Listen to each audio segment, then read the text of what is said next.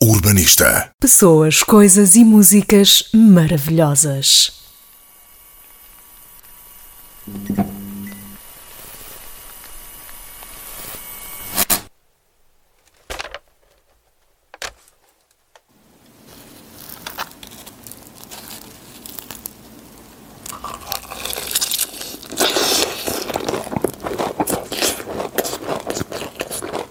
De que precisa o mundo?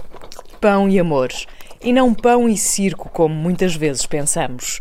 Consta que a expressão vem dos tempos do Império Romano, uma forma de desviar a atenção em relação ao que realmente importa. O mundo evoluiu muito desde os tempos do imperador Caio Graco, mas mudou muito pouco porque a natureza é mesmo essa. A natureza humana é egoísta, egocêntrica, cruel na forma como cedemos às tentações mais básicas da gratificação fácil que nos faz sentir bem. Aplica-se à atenção que recebemos, aplica-se ao prazer naquilo que comemos.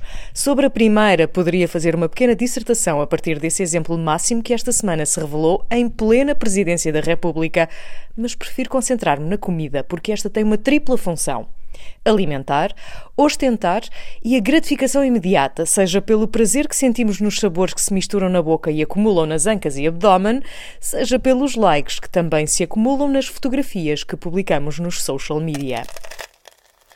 Por isso, porque este food porn está a levar-nos a extremos, a Fundação Portuguesa de Cardiologia lançou uma campanha digital que incide exatamente sobre as fotografias maravilhosas de comida que habitualmente são publicadas, sem preocupações com os ingredientes ou com uma alimentação saudável. O preço, sabemos, paga-se mais tarde e, por isso, a Fundação Portuguesa de Cardiologia quer alertar para os perigos de uma alimentação mais baseada nos likes que pode gerar do que em escolhas conscientes e saudáveis. E olhem que eu eu sei do que falo. Been there, done that. Mas como esta campanha defende e bem, hashtag comer com os olhos não chega.